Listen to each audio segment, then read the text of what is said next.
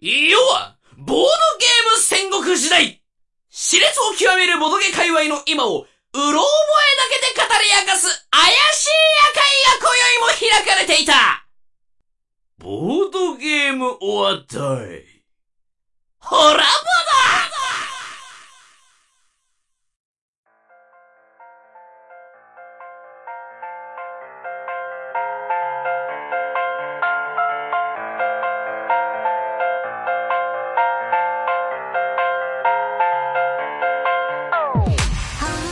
はい、始まりました、ホラボド。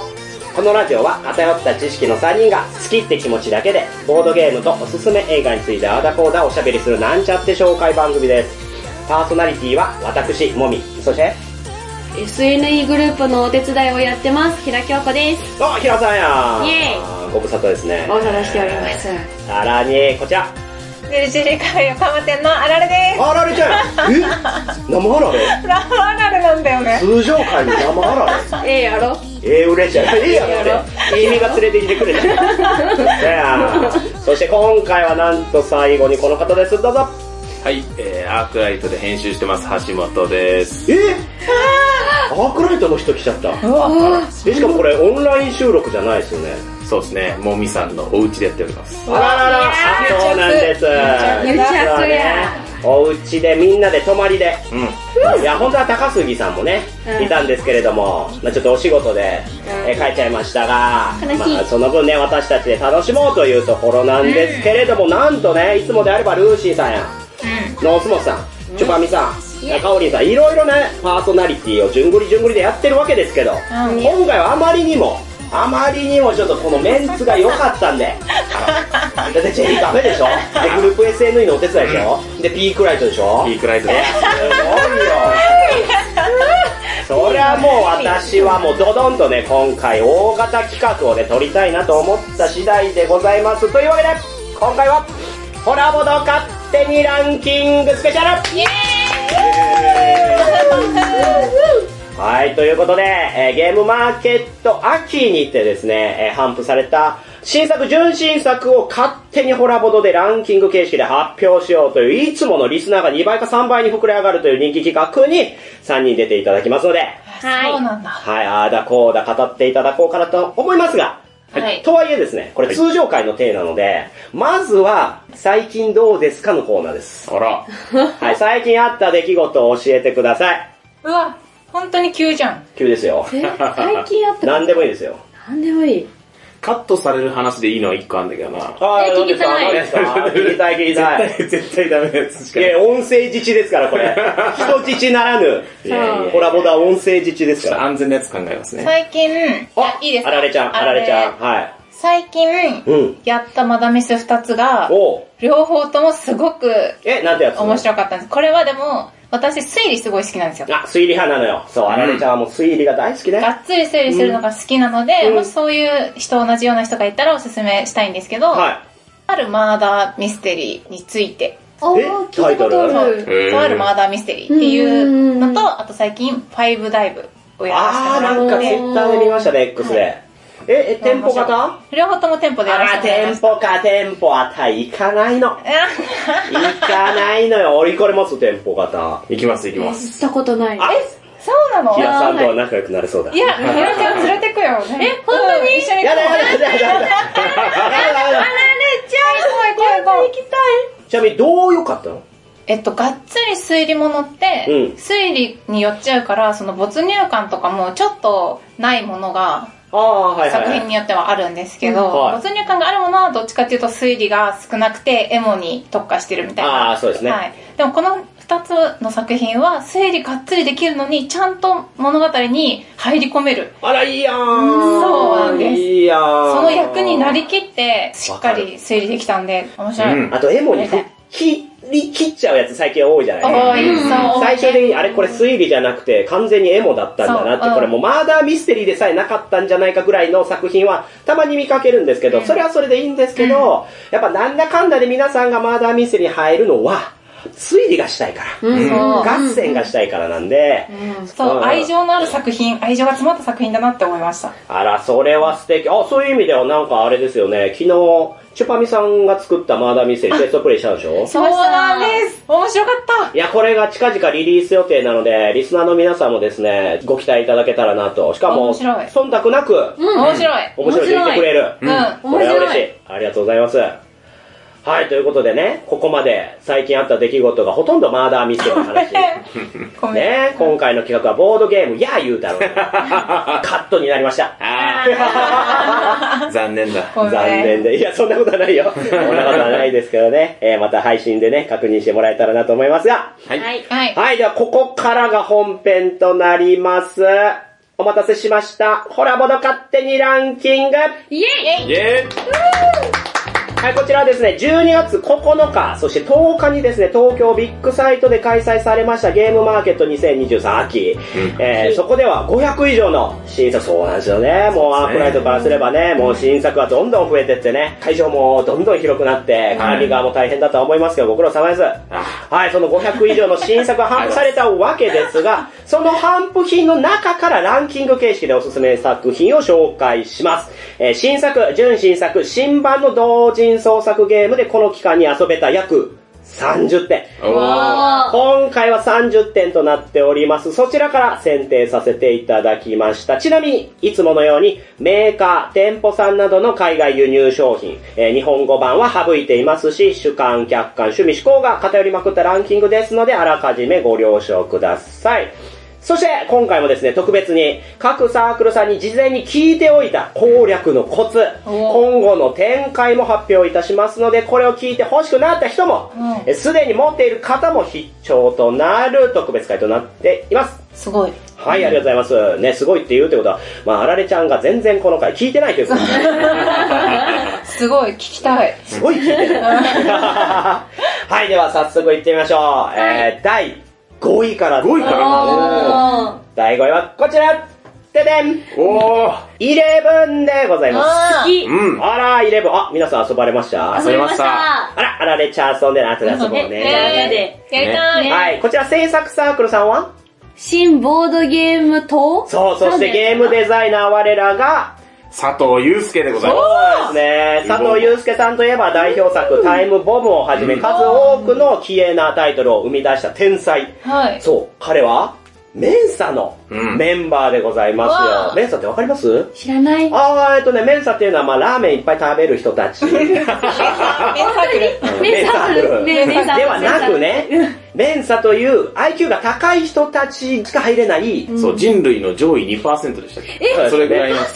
え、全しか入れない。国全国？全世界。全世界？全世界。そうです。そういった中でも、日本で屈指のえ天才枠、それが佐藤祐介なんですよ。おうん。で、こちらね、2016年には、えドイツ年間ゲーム大賞の推薦枠にですね、まあ、佐藤祐介くんが作ったタイムボム改め恐怖の古代人が入ったという、もう世界的にも佐藤さんは評価されているわけですが、なんとゲームマーキインタビューではですね、初の完売。うん。おタイムボム以来の手応えを感じたようで、まあ、テンション高なってましたね。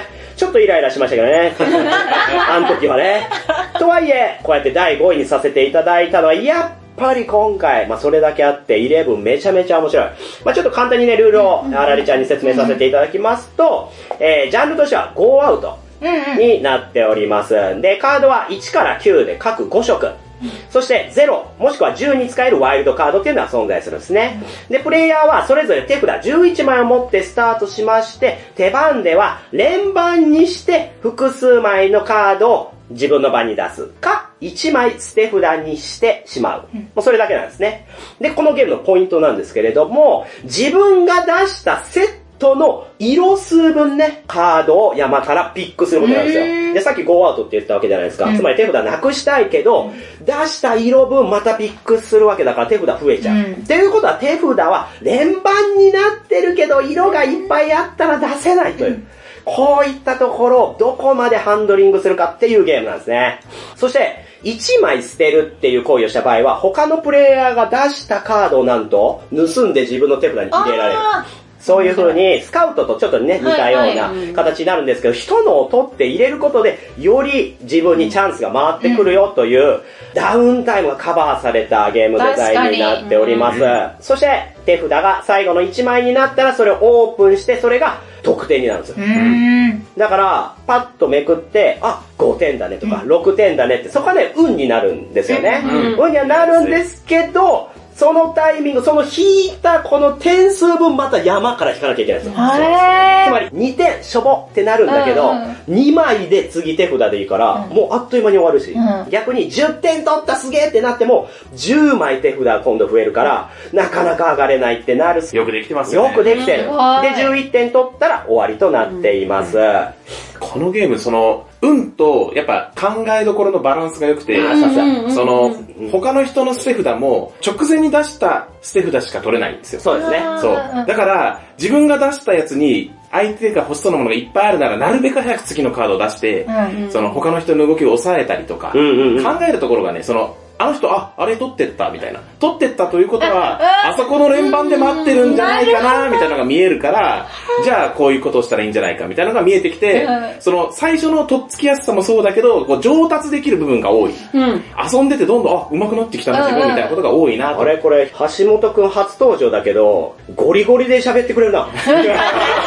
しかもやっぱり的を得ていらっしゃるありがたいですね。はい。1回目遊んだ時の感動がでかくて、でも負けても勝ってももう一回やろうって絶対になる。そうなんですよね。で、一回分かったからこそ次もう一回いいハンドリングをやってみせるっていうのがめっちゃあるから、これは何回でも遊べるゲームだなって思いました。で、私が思ったのは、これ Go Out って一応言ってるんですけど、私はある種の洗面器ゲームだなと思っていて、前半って結構地味なハンドマネージメントやらされるんですよ。うんあれ全然なんか進展してる感じないなってなるんですけど、後半のギャンブル感との起伏が、うんゲーム全体を通してアップダウンにつながって、そして自分のこの、あん時面白かったなっていうのにつながってまたやりたくなる。っていうのが、これを計算して作ったのかどうかですけど、やっぱさすがのユうスケ佐藤だな。すごい。そしてプレイのコツ、本人に聞きました。はい、ゆうすけ佐藤くんが言うにはですね、1枚捨てて1枚ピックする際に山札から一応引けるというルールはあるんですけど、山ではなく、揃わなくてもいいから他のプレイヤーから引く。連番を伸ばすを目指すと良いということですね。へとはいえ、自分の手札2枚で他に上がりそうな人がいるとなったら、ガチャ引きにかけてみるのもあり。うん。ただ、基本的に麻雀の両面持ちよりも確率は低いように設計してあるそうです。うんへーはい。と言いつつもですね、えー佐藤祐介自身もよく負けるらしいです。自分で作ったけど、このゲーム全然勝ててないらしくて、私もフォアシュピールでテストプレイやらせてもらった時に、うんなんか勝っちゃったんですよね。あれ？みたいな。なので、コツなんて当てにしないでくださいとうん言ってました。うん。うんはい。そこがまたね、私。いいいいい、いいいめっちゃいい。作者ですらね、負けちゃうっていうのが。まあ、スカウトとかこういうゲームって結構あって、奥深さも非常にあるんですけど、やっぱ経験者が勝ち筋を知ってるとか、見つけやすいとかっていうのは付き物ですが、正直、イレブンは良くも悪くも、初心者がパッと勝っちゃう瞬間があって、それがわっと盛り上がる。うんうん。というところですね。はい。はいでは今後の展開です。エッセンには持ち込む。という風に、ホラボトでも以前に言っていましたが、国内での今後の一般販売は残念。未定だそうですね。あはい。見て未定です。ないわけではないかもしれない。いや、そりゃまあいろんなね、そりゃね、アークライトさんだったりいろいろありますけれども、で、ゲムマ春。ゲムマ春には少しだけ持ち込むそうなので、まだ持ってない方はぜひね、ゲムマ春に置いて、新ボードゲーム等に、えー行っていただけたらなと思いますね。まあ、この少しだけっていうのはね、だいたい想像する10分の1ぐらいしかなかったそうなんだよねゲームマーケットって。5個とか。そうなんですよね。でも嘘はついてないよってそういう。なんですよ。買ってください。やってください。はい、ではどんどんと行きましょう。続きまして、第4位となっております。何がね、登場するのか、ワクワクしません。でででででダーン。ダイイングメッセージまだやれてない。大好これいいですよ。これで、すね。制作サークルはシネマトリックさんですね。で、出店の事前情報がほぼなかったんですよ。ゲームマーケにおいて。で、自分もゲームマ会場で北海道のユコル店長のキムチさんですよね。キムチさんがめちゃめちゃおすすめしてきたんですよ。えこれ絶対買った方がいいよ、もみさんっていう風に。ということだったので、購入させてもらって遊んだら、まあ面白いこれ。面まあ面白い。白いね。本当に面白い。で、どういったものかというところなんですが、えールールとしては、えージャンル、えー図形パズルを使いました、容疑者から犯人を当てるという推理兼コミュニケーションゲームとなっております。えー親プレイヤーは殺害されます。ゲームが始まった時点で、もう、ズダーって死んでます。机で。かわいい。あ、今、あられちゃんが一生懸命死んだふりしてくれてますけど、これ、あの、ネットラジオなんでね。無駄なんですけれども、えーそういう感じで死んでいて、その親プレイヤーが図形を15枚の中から自由に使って、ダイイングメッセージを残す。で、他のプレイヤーが帰ってきて、ああられちゃんが死んでる って言って、その残されたダイイングメッセージから、5人の容疑者のどれが犯人なのかをみんなで相談して当てに行こうという、まあそういったものですね。で、当たれば勝ちだし、回答権は1回しかないので、ミスってしまうと、え全員負けとなるよということです。はい。まあ、こんなね、シンプルオブシンプルうんうん。なルールなのに、何がそんなにいいのか。もみさんは何が良かったって、そらもうね、ルールブックですよ。それ。こんなことあるボードゲーム評価するときにルールブックがいいって。ね、ライティングがいいのかなって思ったでしょ、今平さん。違うんですよ。このルールブックなんと、ルールの裏が血だまりになってるんですよね。血だまり。なので、死んだ人はこの血だまりの上に倒れ込んで、なるほど、なるほその死んでる様を写メを撮るんですよ。ど。え、写真で撮って、そう。この写真を撮ってっていうのは、ルールにも推奨して書いてあるんですね。へー。まあ、写真を撮ってしまえば、ずっと死んだままじゃなくていいじゃないですか。まあ、疲れないしね。まあ、ストレスフリーになりますし、あとやっぱその絵面を拡散できるわけですよ。というところがね、もうこのゲームもほぼほぼ全てだと言っていいなって私は思いました。うん。非常に盛り上がる。もういろんなゲーム会で私このゲーム持っていきますけど、絶対言われるのが、もみさんがツイートしてたあのなんか血だまりのゲームやらせてよみたいな。へーそりゃそうですよね。みんな気になりますからね。はい。といったところですが、えプレイのコツ、作者さんに聞かせていただきましたところですね。とにかく必死に考えて犯人を示す方法をこじつけひねり出すことがもうプレイのコツだよと。うんうん。で、ダイイングメッセージを実生活で残す機会っていうのは、そら、当然ほとんどね、皆さんないですから、下手で当たり前。うまいこと残せたら、称賛されるくらいの気軽な気持ちでチャレンジしてみることをお勧めします。うん。いいですね、優しいコメントですようんうんね。あと、素晴らしいダイイングメッセージができたら、ぜひ SNS で共有してみてください。え作者自身もそれを見れることを楽しみにしております。いいですわあ、素ね。敵。素敵でしょ、やってみたくなるでしょ、うん特にね、役者である平さんはもう。いやもうやりたいですねそうなんですよ。ただね、役者とやった経験何度かありますけど、うん凝りすぎてすげえ時間かかる。死に方をね。ちょっと調校しちゃう感じ。そっちで楽しんじゃうみたいな。いやでも分かる。写真撮られますからね。そう、写真撮られるからどうしてもね、ねえー気合い入れちゃうみたいなのありますけど、それも楽しいんだな。そして、もみ個人のプレイのコツの発表となりますけれども、安直に容疑者の名前を表現せずに、ちょっとトンチを聞かせたダイイングメッセージにすることを私はお勧めしてます。っていうのは、図形カードがいくつかあって、それを組み合わせて、いろんなもの、例えばこれだったら死にも見える、カタカナの死にも見えるし、ツにも見えるし、旗にも見えるし、足跡にも見えるし、みたいな、いろんな使い方がある。ね。。そういったものを使って、名前を表現しやすいんですよ。うんうん。ね。あずま、すばるとかね、容疑者の名前を表現するのは一番わかりやすいんですけど、ついついね、それだけだと飽きてしまうというのがあるので、私としてはちょっとトンチを聞かせた、例えばその職業とか、見た目とか、そういったところを表現してみるといいかなと私は思いましたね。そして、犯人当てフェーズが終わった際に、うちではハウスルールとして、親プレイヤー評価フェーズを入れてまして、うん。ひねりがあってめちゃめちゃいいセンスだったなってなった場合はサムズアップ。うんうん。いやよかったよっていうのをジャッジします。うん。というのでまた点数を入れたりとかして盛り上がるという、まあ作者曰く名詞体として称賛してあげてほしいということでしたね。ああ、ああいうので見たことあるみたいなものの切り抜きはやっぱりいいですよね。うんうん。しかもそれを自分が実体験しにくいもの、プロポーズもそうですけど、んうんまあそういうところ、ああ、いいですね。ああ、そうですね。うんやっぱマーダーミステリーもそうだなと思うんですけど、確かにあのコナンとか近代一みたいなのを疑似体験できるっていう意味では、このダイイングメッセージも非常に優れているすなとごいね。だから、すごい、超短いイマーシブみたいな、その本当いい表現するやん。イマーシブだよね。最近流行りの。めっちゃ一瞬だけど、すごい手軽だね。はい、では今後の展開となっております。えー2023年秋のゲームマーケットで販売した分は、おかげさまで完売しております。本作は次の展開を進めており、お次回のゲームマーケット前には発表できると思います。すごい。早いいや、ほんと期待ですよ。これは今後ね、そうですね。嬉しいところです。はい。皆さんもね、買えなかった方、やりたいなって思ってる方、ご期待ください。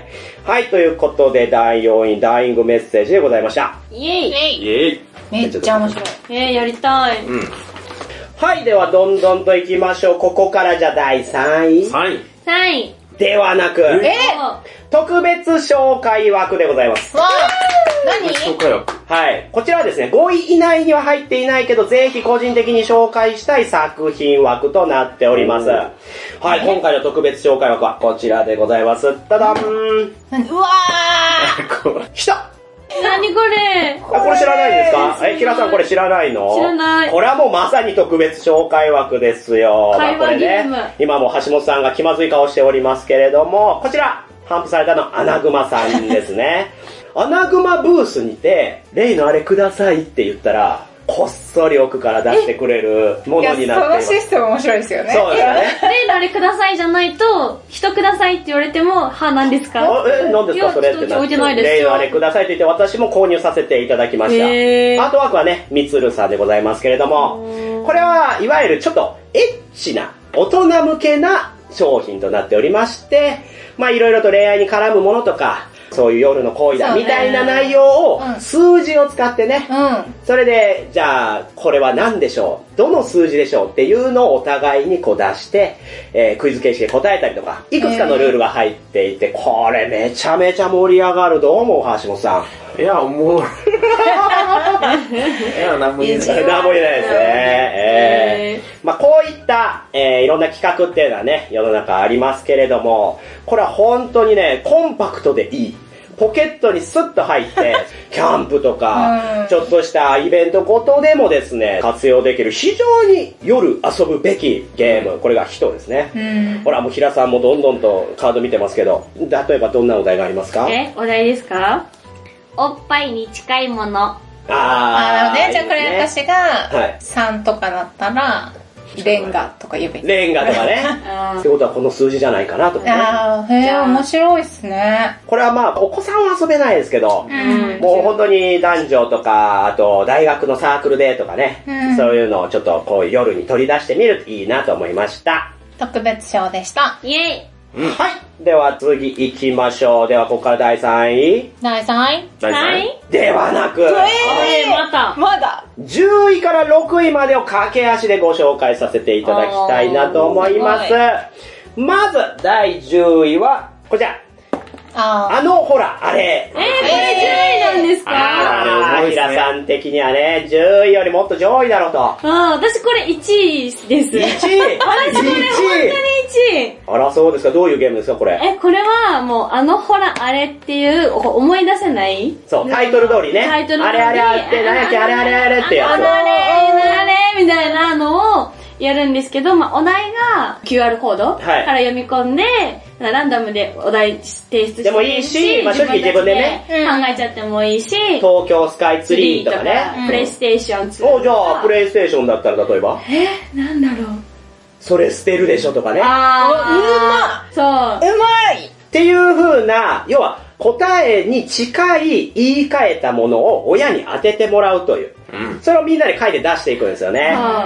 で、その言いっぷりが面白いですよね。そう、うん。あー、なんかプレイステーションで、あー、みたいなの。を。そうそのイントネーションで言うから、それ捨てるでしょ。もうプレイステーションと同じ頃で言うから、うん。それ、それ捨てるでしょ。そ みたいな感じで言うんですけど、えプレイステーションってバレそうじゃないですか。うん。案外ね、気づかないですよね。うん。で、みんなどんどん出すから、わかんなくなっていって、そう。これなんだこれなんだこれってドツボハマっていくんですけど、その感覚っていうのが非常にいい。これ作ったのが、ニルギリさん？そう、スルメデイズのニルギリさん作で、これもフォアッシュピールで爆発的にヒットしましたが、実際ゲームマーケット秋では少数頒布だったので手に入れられた方も少なかったなとは思うんですけど、このカセットテープのね、ケースに入っているもので、うん可愛いそう、見た目も可愛いし、で、遊び感もこのタイトルもやっぱ分かりやすいですから、これもまたポケットに入れてね、パッと出して遊ぶ。やっぱニルギリさんってそういう意味では天才なんですよ。天才。そういったところを形にするというところですね。はい、という第10位でした。どんどん行きましょう。では第9位はこちらでございます。ダダン、もっとコインうわーもっとコイン面白いなはい、これ作ったのが、四四等等星星。森さんですね。はい、お世話になっております。森さんでございます。やってないですか？めっちゃおもろいっすよ。これいいですよね。なんかアークライトゲーム会、交流会でも、なかなかにヒットしてみんなで遊びまくってましたよね。あ本当ですね。はい、これどういうゲームですか？これは、えっと、競りゲームなんですけど、仮想通貨を題材にした競りゲームで、はい。そうなんですよ。面白いなと、特に思うのが、前半戦、後半戦で分かれてて、で、前半戦の時にはどうやってやったらいいか分かんない。なりにこうかけていくんですけど、後半戦で駆け足になるというか、前半戦で理解をして、後半戦でその理解をした中で、最後勝ち切るにはどうするか、みたいな、こう二段階構造にしてくれてるおかげで、入りやすいんですね。そうですね。しかも、後半につながる前半では、2枚カードが登場して、片方捨てるんですよ。それは後半で使いますよって意味なんですけど、えーつまり1回見てるわけですよね。そういったところからまた今後のこの展開をこう予想しながら前半どうするか。そして、このゲーム、ダイスジャラジャラゲームになってますね。これだけでやっぱアナログゲームとしてのアドバンテージはあると思うんですけれども、手元のダイスを好きな目にして提示できる。うん大きな目ほど強いので、もちろん手持ちのダイスを全て6にしてね。うんじゃあこれかけ回していったら、それはゲットできるんですけれども、競り落としたカードの上にそのダイスがそのまま乗って、それがゼロになるまで手元に戻ってこないんですよ。他のプレイヤーがカードをゲットした時にそのカードに付随している皆さんのダイスの出目をマイナス1するとかそういう能力があるんですけど、それによって徐々に出目が戻ってって、自分の手元にダイスが戻ってくるから、強めのダイスの出目にすると、全然返ってけへん。あ欲しいカードがどんどんみんなに取られていって自分の手元にはダイス、つまりお金がないよという状態になってしまう。ここの塩梅がね、うんまたサクッと遊べるゲームなので、それこそ前半後半でも負けてしまっても、もう一回やろうって言いたくなる、非常にいいゲームなんですね。そしてね、これゲットしたカードは、最終的に、繋がってそう、ゲシェンク方式で、うん4以内であれば、数字の差が4以内であれば、それは全て高い数字の得点で全枚数掛け算するんですよ。へー。30、26、22、18みたいなのとか、全部、18っていうカードも全部30で計算できる。へー。そうなんです。そういった形で、ゲシェンクでもありますよね。あー、言わんとこうみたいな。めっちゃ欲しいけど、み言わんとこうみたいなのを、その時のこのヒリヒリ感、顔には出さないけど空中に流れるなんか謎の緊張感みたいなんが、さすがの森さんだなそういうところでございま好す。きなもの、欲しいものが被った時の、しかも他の人同士が被ってる時の、もう、ニヤニヤ？そうそうそうこいつらどんどん釣り上げてくぞ、これ。自分が関係ない時ね。そうそうそう。おい、いい、いい。やりなやりなみたいな。いいのこれ。そうそうそうそう捨て落とした時はいいのみたいなことが言う。もっと上げた方がいいんじゃないと、その出目とか言って、相手を陥れるとか。これも含めてやっぱ面白いですから。やろう。より深いゲシェンクに近いゲーム感覚というところで、しかもシックなね、アートワークというのもあるので、大人でねぜひじっくり遊んでいただきたい、そんなモットコインでございます。はい、では第これ8が第位です。9位か。そうですね。ホラボドのランキングって結構やっぱ尖ってます。えーゲーム性とか、またそれとは別のね、ものも要素として入ってきます。第8位はこちら。ダダン。お暁のナイルでございます。暁のナイルはい、これさっきやりましたね。さっきやりましたね。はい、これは私もおすすめ。どうでした？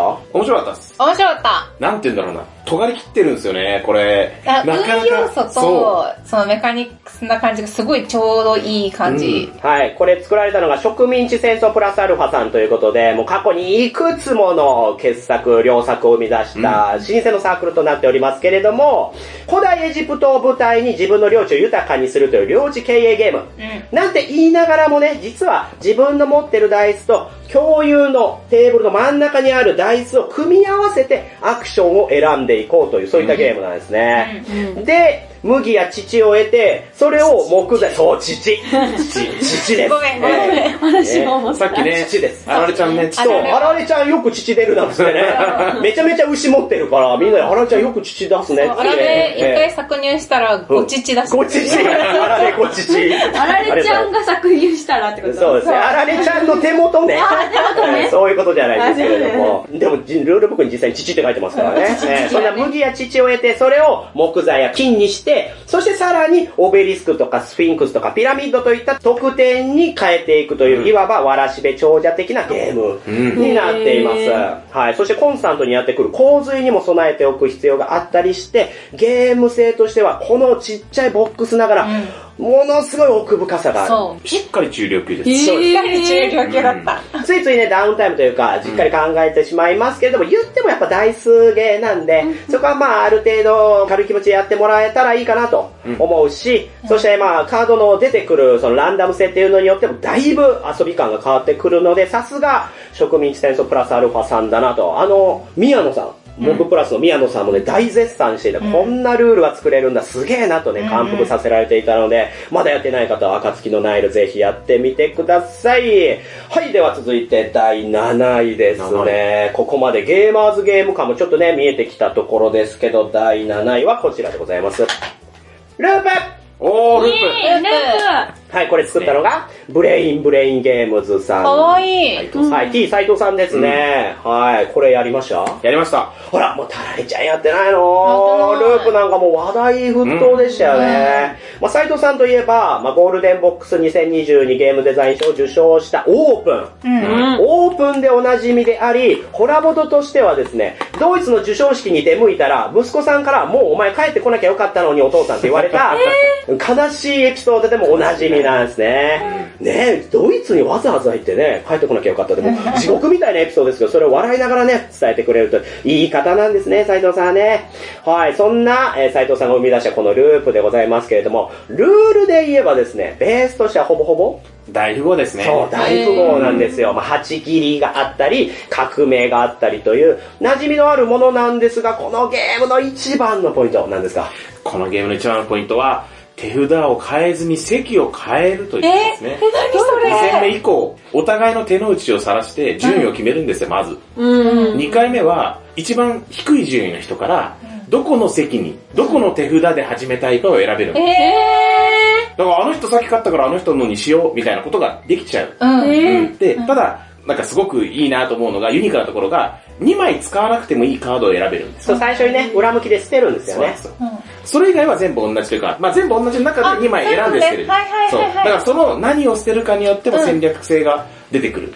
あえて捨てる。あえて使う。みたいなことで、革命できるけど、あえてやらない。八切りできるけど、あえてやらない。それを他のプレイヤーがやってるのを見て、あー次あいつんとこ座ろう座ろうってなるんですよ。でも、これペナルティがあって、めちゃめちゃ強いセットで自分がそこに座ったのに負けてしまった場合は逆にマイナス点を食らっちゃうんですね。つまり、人のを使ったら、それはあなたうまくできるでしょってなってるけど、結局うまくいかない。あるじゃないですか。真剣ゼミしてるやつがですね、テスト点数いいから、じゃあ、あんたもやりなさいって言ってお母さんに言われてね、真剣ゼミでやったら、案外全然テストの点数上がらないっていう。だから結局同じことをすればそれだけ強くなるか、人の思考、その時の思惑それぞれによって変わるっていうのを体現したのがこのループなんですよ。あすごさすがの斉藤さんです。オープンもね、非常にそういった意味でも施行されたゲームなんですけど、このループはさらにそういった意味でも洗練されていて、いやはい、まさか席ごと変えるなんていうのは。ー意欲作ですよね。なんかねこの発想はなかったなってちょっと思っちゃいました。そうですね。で、また案外勝てないんですよね。うん、勝てない。へうーいって、勝てると思ってたのに何負けてるってなる。まあ、そういったやりとりも楽しい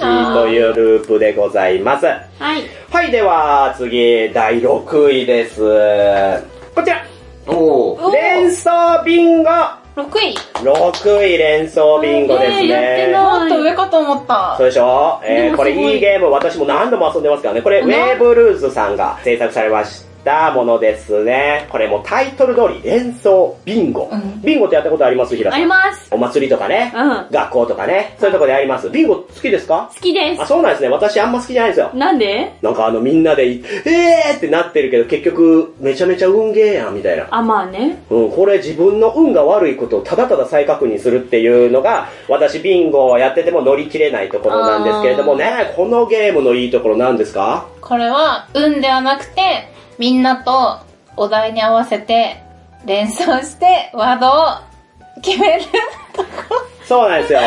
な、なになんで笑ってる全然うまく言いえや、十分ですよ。あられちゃんも口からなんか音出すだけでいいですから。それだけでいいんです。えーこれはですね、お題が最初に決まります。キャットチョコレートと同じ方式ですね。山をめくって、その裏に書かれた数字でお題が決まるんですけれども、例えば、1000円くらいのもの。ね、1000円くらいのものとして、皆さんホワイトボードに書くわけですよ。1000円だったら、じゃあこれかなみたいな。靴下3足とかね。そういうのを書くんですけれども、それはみんな当然見えないように書く。うん。で、せーのでオープンした時に、何人と会ってますか？あで、4人会ってんじゃんってなったら、自分の手元のこのビンゴカードの4のところを潰すという。そうなの。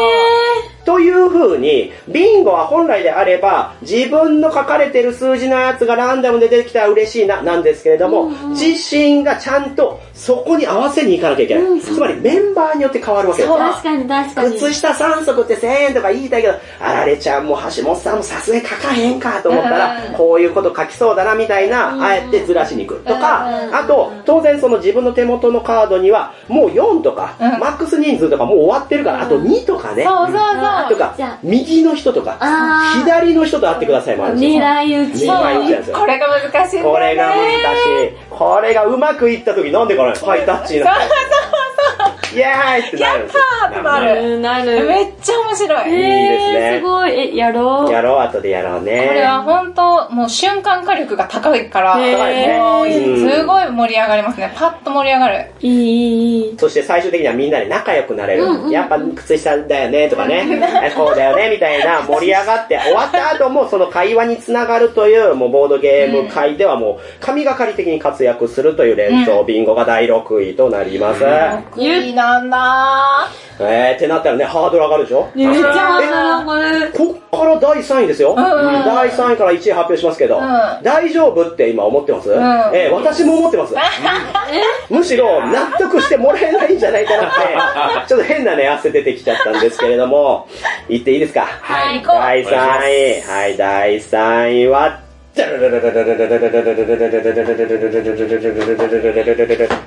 ででん空へ空へ。空へ。空へです。えはい、宇宙の宙と書いてね、空へでございます。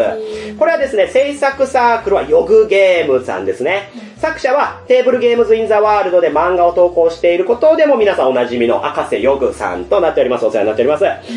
これもうね、私ね、すでに10回ほど遊んでるんですけど、へめっちゃやってる。遊んだ人みんなすこぶる評判がいいんですよ。ー。へー。これそれこそカリアさんとか、野沢国さんとかとも遊びましたし、で、これいいねとなっていただけましたね。これ遊び感が結構ユニークかつ人数が6人まで OK っていうのも非常に良くてそれでいてなんと中量級ほどの充足感があります。これプレイ時間としては実はそこまで長くはないんですけど、なんか中量級を遊んだ時のような、いやーゲームしたねっていう気持ちになるんですね最。高じゃん。さすがボードゲームをこよなく愛するヨグさんだなと感銘を受けました。では、ルールなんですけれども、こちら、未完成の軌道エレベーターならぬ、軌道ロープウェイを完成させて宇宙に行こうというワクワクの近未来テーマなんですね。選択カードというものがありますので、その選択カード、数字が書いてあるんですね。1からね、8まで書いてある選択カードが回ってくるんですけど、そこに自分のクリップを刺すんですよ。うん。青のプレイヤーは、クリップを刺して、何？どうしたのクリップを刺すもみさんのジェスチャーがもう、でかいカニが、もう、ブ シブシ、ブシ。もう平さんにお伝えする気持ちが強すぎて、どんだけでかいクリップやねん。クリップをそのカードにブシュって刺して、で、そこのアクションができますよっていうものなんですが、え、なんでクリップでやるの？って別にこれキューブでね、数字のとこ置いたらいいじゃんとか、そういう話なんですけど、クリップでやるのは、他のプレイヤーと、実はその選択カードをドラフトし続けるんですね。ゲーム中。だから、右隣から回ってきた他の人がクリップを刺してるやつを避けて自分のクリップを刺さなきゃいけないんですよ。へー。うわ、3番のアクションしたいのに、ちょっとなんでそこに刺してんのもうっていうあー。風に、他の人と被らないようにアクションするために、そうやってクリップで移動ができるように、そして回せるようになっているというものですね。はい。で、アクションには通常アクション以外に強化アクションと人物アクションっていうのがあって、どちらもお金が必要になるけど、強化アクションなら今後ずっと強いアクションが打てるようになるし、人物アクションであれば一度だけしか使えないですけど、超強力な効果がボッとね、ブーストするという風になっております。えー4種類のリソースをゲットしたり、交換したりを駆使して、どんどんと軌道ロープウェイをね、宇宙までみんなで建築していこう。一応ね、協力的な部分もあって、みんなでロープウェイを作っていく、リソースを払って作っていくという、反響力な体制も非常に好み。はい。ということで、このゲームの何がいいかというところは私的にはですね、まず、手番がない。ああー同時。これ全員同時進行なんですよ。本当だ。だからさっき言いましたね、中量級的な重足感があるというのは、本来これをしっかりとゲームデザインすると、相当長くなるんですよ。うーん。けど、手番が全くない、じみんなで一斉にやるから、本当に短い時間ですごくいろんなことをやっていくんですね。うーん。で、えーゲーム全体、これシンプルな構造ながらも、その瞬間瞬間何をすべきなのか、最も効率的なアクションは何かっていうのを見抜いていくという、そういったしっかり用意されたゲーム性。で、程よいインタラクションですね。まあ、他のプレイヤーがクリップを刺しているあアクションを打つには、まあ一応できるんですよ、被っても。できるけど、その人に1金払わなきゃいけない。ん。でもこのゲーム、1金がめちゃくちゃ重いんですね。で、そこの1金上げたくないから避けるけど、それしたいわけじゃないのにみたいなこともあるし、あとロープウェイ自体もどんどんとできていくので、一生懸命ね、その基盤の部分をね、作るためにリソース集めてたのに、あ、もう基盤の部分できたから次のリソースが必要やでってなっていってえ、もう集めてたリソース無駄ですやん、みたいな。で、逆もしかりですよね。みんなが作ってる間に次の工程の部分をいっぱい用意しとくぞ、みたいな読み合い。これがみんなで同じ時間でできるっていうのは素晴らしいゲームデザインですね。そしてさすがの赤瀬ヨグナさんなんですけれども、ゲームに登場する人物カードはですね、毎回ランダムで8枚しか登場しないんで、遊ぶたびに攻略方法がガラッと変わります。出てくる強力なカードがガラッと変わるので、それこそアグリコラのように、あ、今回こういうカードだったらさっきまでの戦術じゃなくてこういこうみたいなところもまた読めるという。で、それでいて別にそこまで重たいゲームじゃないから、初心者の方も軽く遊べる。このどっちもね、両立しているのが素晴らしいですね。うん。やってみたいですね。やりたい。うんやりたい。これは本当にいいですねはい。では作者に聞きましたプレイのコツなんですけれども、所持金がなくなるといざという時自由に動けなくなるので、できるだけお金をゼロにしないように動くといいでしょう。あとは、お金をもらったら、ね、つまり誰かがクリップさせてくれて、もみさんに1金あげるわって言われたら、ちゃんとお礼を言いましょえありがとうって。う。ね、赤瀬さんからのこのプレイのコツですよ。何？なんで？っていうのは、逆もしかりなんですよ。他のクリップが邪魔だったら文句を言いましょうというのも赤瀬さん言っていて、要は、ついついほら、ドラフトゲームとかって、なんか黙々とやってしまうじゃないですか。あー、そう盛り上がりにかけちゃうんだ。はい。なるほど。そう、ついつい夢中になっちゃってね、はい。それは本人たちは楽しいかもしれないけど、実はそれがそういう空気あんま好きじゃないって人ももしかしたらいるかもしれないので、はいうん。うんちょっと一金くれよとか、うん。うん一金ありがとう助かったみたいなのを口に出して言うのがプレイのコツではないでしょうか。うん。うん。うん。そして、もみ個人が思う、これ遊ぶ前のコツなんですけど、はいなんとこのゲームですね、コマが全部印刷されたまんまの状態で中に入ってるんですよ。おうこれが驚きなんですけど、これ実は2000円なんですね、販布価格。うんうんうん。これなんでかっていうと、これキューブっていう名前で中にキューブじゃない紙のチップがいっぱい入ってるんですけど、これハサミで切らなきゃいけないんです、最初に。あこれ自分一人でやった時1時間ぐらいかかったんですね。結構な枚数あるんで。なるほど。なのでこれ、あ、次のゲーム会で持っていこうって何も準備せずに持っていくとひどい目に遭いますから、はい遊ぶコツとして先に切るとこだけはやっておくことを強くお勧めします。素晴らしい素晴らしい。ありがとうございます。今の教えてもらった内容で2000円はそれにしたってそうでしょう。安いそうでしょう。いや、その価格のアドバンテージというか、まあ、都合みたいなのもあるでしょうけど、そのためにこういった形でやる。まあ、もちろんちろん賛否両論あると思います。わざわざゲームマーケット行って買ったのに、自分で着るんかいって人もいるでしょうけど、とはいえ、やはりいろんなところに届けたいっていうのが今のゲームマーケットだし、出店の数が多すぎるからなかなか買ってもらえないっていうのも事実あるので、こういった形もいいんじゃないでしょうか。時代に合ってるかなと思いますね。はい。はい、では今後の展開ですけれども、うんえー3月の23日、24日に開催される大阪のボドゲエキスポで販売予定となっております。うん。そして、通販でも購入できるようになっています。やったー、買そおう。の同じ同日からですか？あ、もうすでに。あ、今すでに。はい。イエーイ。で個人的には、えー相当活躍の場がある非常に良作なゲームなので、一般製品版がどっかから出れば嬉しいなとは個人的には思ってますけどね。あ、あ、じゃあれ？あ、あれ？まずちょっとプレイさせていただいて。そうですよね。はい博士さんのゲームは他のところからもたくさんニューゲームズオーダーさんからも出たりとかね、うん過去にもありますので、うんアトビションさんとかね、うんそういった意味でも今後が期待できる空絵でございました。素敵。あー、すごい遊んでみたいな。はい、ということでね、聞き役に徹している平さんとハラレちゃんが、なかなか疲れ切ってきたところもあると思いますが、そんなことないよね。ウォミさんってこんなに動きながら喋ってるんだっていうのをそうですね。めっちゃ汗がすごい。後でお風呂に入ろうかなと思ってます。さっき温泉にみんなで行ったのにね。気持ちよかったですね。ねねサウナ気持ちよかったね。今もサウナ状態です。えー我々こらえるの必死なんですよ、こっちありがとうございは。ます。えー、新陳代謝ってやつですね。まあ、それはいいんですよ。リスナーそんなん聞きたいんじゃないんだよ。モビさんの新陳代謝どうだっていいんですよ。第2位です、第2位。はい、2位。これは悩んだ。どっちを1位にして、どっちを2位にするんだって、もうすごいな。1週間ぐらいずっと悩んでたんですけど、第2位、こちらとなります。ダララララララララララララララララララででんでかい。クロノビブリオティカイエクロノビブリオティカはいいですよね。はい。ーイ。出店はですね、ヘッドクォーターゲームズこと HQ ゲームズさんですね。慶応義塾大学公認のボードゲームサークル HQ の OB を中心に構成されたボードゲームブランドとなります。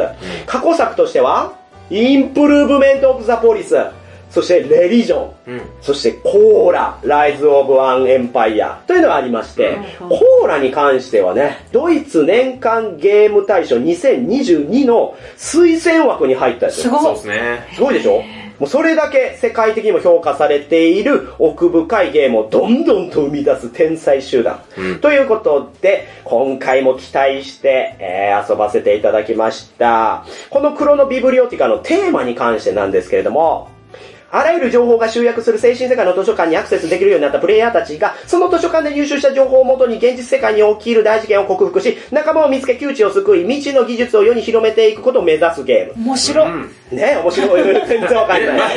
わかんないんですよ。わかんない。早かった。早かった。という風になってるんですよ。書かれてるんですけれどななるほもどなるほ。全然意味わからない。全然わかんないこれはこれね。わかりやすく言うと、はいタイムリープできるワーカープレイスメントです。うんうん。へー。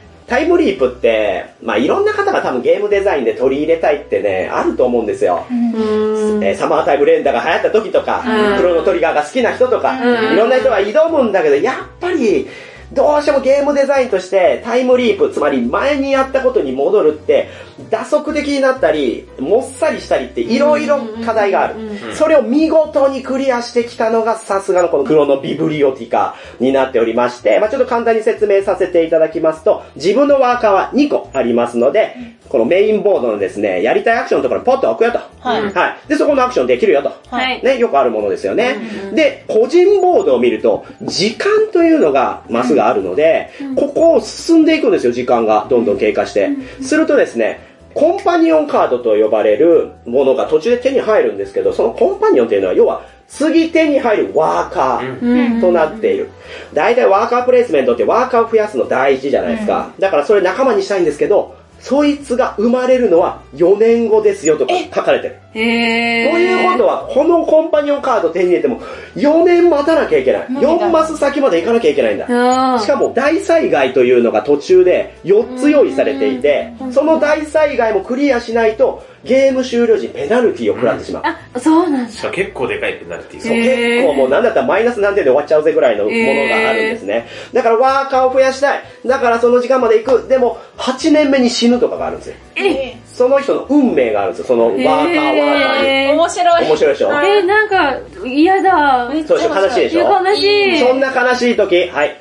タイムリープすればいいんですね。このゲームは毎ラウンド最後にタイムリープしますかと聞かれますから、タイムリープしますと言えば、また前の時間に自由に戻れるんです。ということは仲間にする前に戻るとか 仲間が死ぬ前に戻ってその仲間が死なないようにできるわけですね。そして大災害もまたクリアできるだけ準備ができるんですよ。それを繰り返していくというゲーム。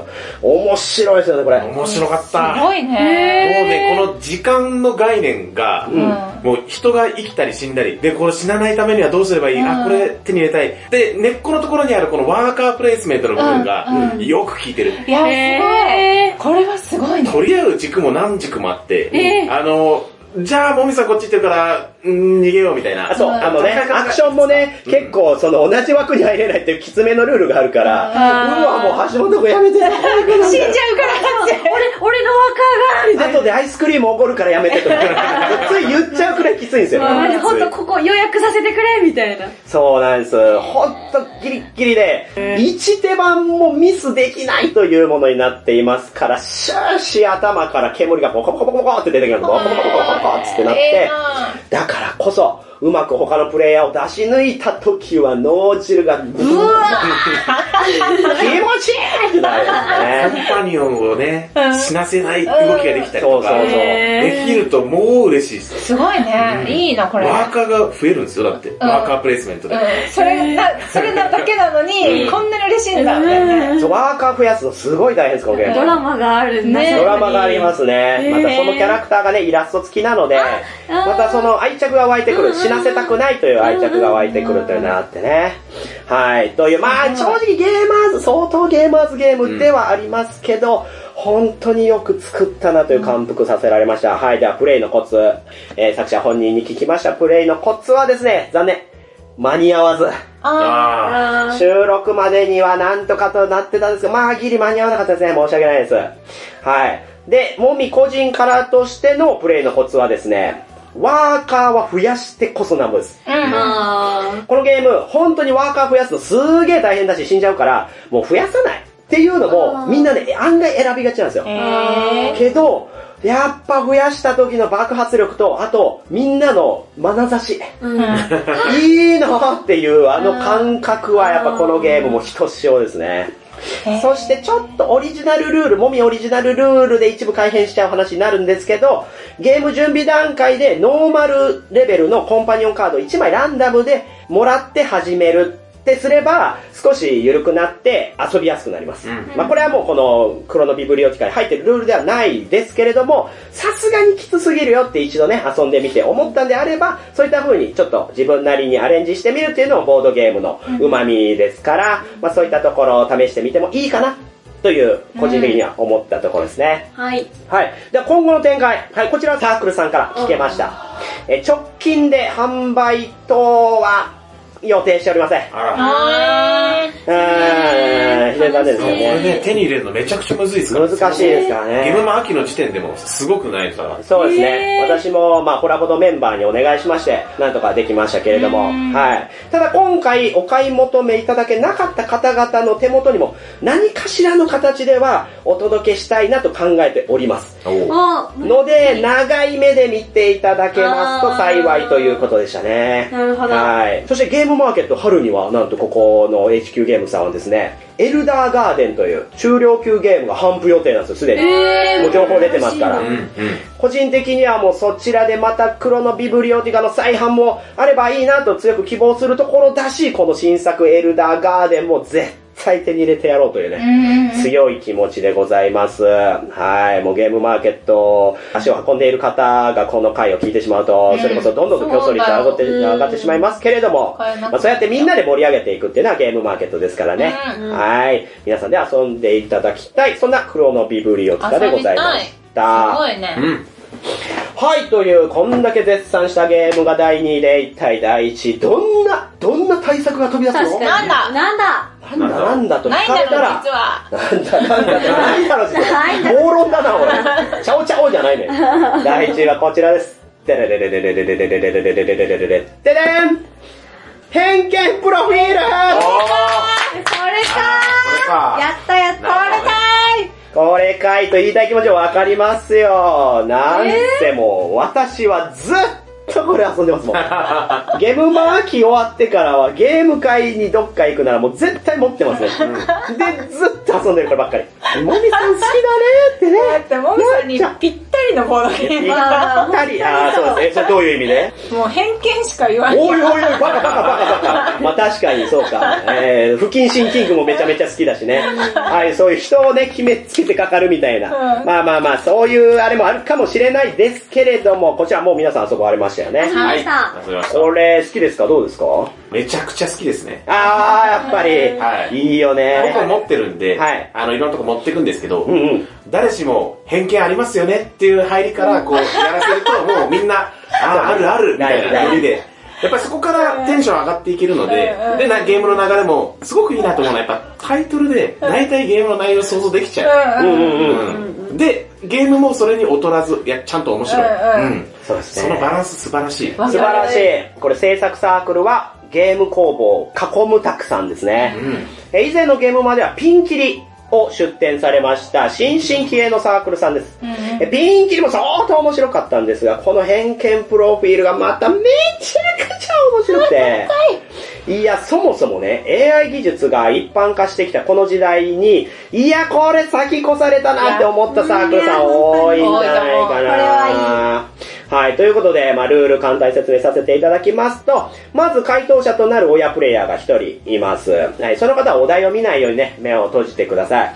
で、他の方、コプレイヤーは、人物カード。これがね、AI で生成された、まあ、実写的なね、えーものになっておりまして、そちらのカードを1枚引いて、そして、ね、ホワイトボードに書いていくわけですよ。その人物の偏見を。ね。で、その偏見もちゃんとお題がカードとして用意されているので、スマホであって書いたら、一番最初に検索ワードで引っかかりそうなものとかね、名字は何ですかとかね、好きな食べ物は何ですかみたいな、うんそういったものをホワイトボードにパパッと書いていくと。で、さらに人物カードを追加で4枚並べ、つまり計5枚にして、親プレイヤーには目を開けていただいて、皆さんが書いたその偏見を見て、どの人物のことを言っているかっていうのを当てましょうという、うんそういったものになっております。これ、いいのが、うんその偏見を書くんだけど、普通に、はい。ありそう、あ、その人そういうこと言いそうとか、そういうの買ってそうっていう風に書くのはもちろん、それはそれで面白いし、ちょっと尖った人は、めちゃくちゃもう、大喜利みたいな感じで書けるっていうのも面白い。いいこと言いますね、あられちゃん。そう、大喜利的な感覚もあるんですよね。そうなの。このまた、こう書いたみんなのそう思ってるんだって、なんか内側が見えるのも、いや、嬉しい。あ、なんか、これまで接した感じだとこの子すごく優しい子だと思ってたけど、案外そういう感じで人のこと見てんだとかっていうのも深みだと思うんですよね。私、だから女子と遊ぶのすごい好き。ジェンダーの話してるけど、これは男性女性ってわけじゃないけど、協調性とか、同調性とか、ね、表面上とか、そういったものの女性感であるところがバコって崩れた瞬間に、いやそうね。盛り上がるし、この前なんか女子だけで遊んでたんで、ちょっと側からパッて見てたらめちゃめちゃ悪口言ってましたわ。怖ーって思いましたね。でもなんかこれ悪口を言っても、実在する方じゃないから、傷つかないっていうのが、めちゃくちゃ私は押せるポイント。いいですよね。これが例えばスタッフね、作ってる人たちとかだったら、すげえ気まずいしね、知り合いとかでも嫌だしそう、なんね。か、そこら辺のフリー写真の方とかでもさ、嫌じゃない。けど、ちゃんと AI で本当に存在しない人っていうのが、はいいい。うん。それがやっぱこのゲームの全てではあるとは思うんですけれども、はい。では、プレイのコツ、サークルさんに聞きました。えパーティーゲームなので、結果にこだわらず、わかるわーとなるような偏見をぶつけましょう。うんうんうん。で、X、Twitter で、ハッシュタグ、偏見プロフィールなどをつけてつぶやいて共有すると、他のみんなの偏見とも比べられるので、より楽しめます。あ面白そう。そして、もみ個人のプレイのコツなんですけど、もみさん個人のバリアントルールっていうのを私、用意させていただきまして、これがですね、まあ、あの、一応サークルさんにも許可いただきましたので、それ伝えさせていただくんですけれども、配られたプロフィールカード、えーお題ですよね、名字は何ですかみたいな、なのは、せーのでパッと見ます。うん。つまりオープンしてみんなでゆっくり書くではなく、せーのにパッと見て、そして早く回答できた人から裏向きでテーブルに並べていってください。うん。うんうんうん。そして親の方が目を開ける前に7枚カード。そう、本来であれば4枚追加して計5枚なんですけど、7枚追加して8枚にしていただいた上で、親に目を開けてもらって、一番最初に偏見をかけた人から発表していくという形ですね。で、どのタイミングで当てるか。あという風になります。まあ、これ実はピンキリに近いルールになっておりますので、こういうことをすると何がいいかというと、じっくり考えて偏見を考えるのとちょっといろんなね。悪く思われたくないなみたいなのもちょっと出ちゃうんですよ。でも、瞬時に書かないと自分がせっかく書いた回答がオープンにならない可能性があるんで、はあ、もうこの人息が臭いとか、もうなんか、さっと書いちゃうんですよ。つまり本音が出やすい。うんし、当てる側もですね、モチベが上がりまして、あ、これは当てたいなとか、1個目のがヒントになるから2個目を当てるぞという、そういったちょっとした起伏が生まれるので、さらにゲーム性は増すかなというところで、これが私考案のバリアントルールとなっております。というところなんですが、実はこちら、サークルさんがですね、現在、芸術点を考慮してさらに勝敗もつけられる新ルールを考案中なんですね。そちら X でもすでに発表されてるんですけれどもすね。すでにお持ちの方も同じコンポーネントで遊べるように味変というのを今やっておりますので、そちら発表お待ちくださいというおっしゃっておりました。はい。そして大事な話、今後の展開ですよ、今後の展開。はい、これ夏頃をめどに大量に造反しまして、全国展開する予定です。また、説明書や英語対応のテキスト追加などバージョンアップも予定しています。そして夏の造反までは、ブース、ね、BOOTH のブースにあるものが全在庫なので、そちらで購入できますので、よろしくお願いします。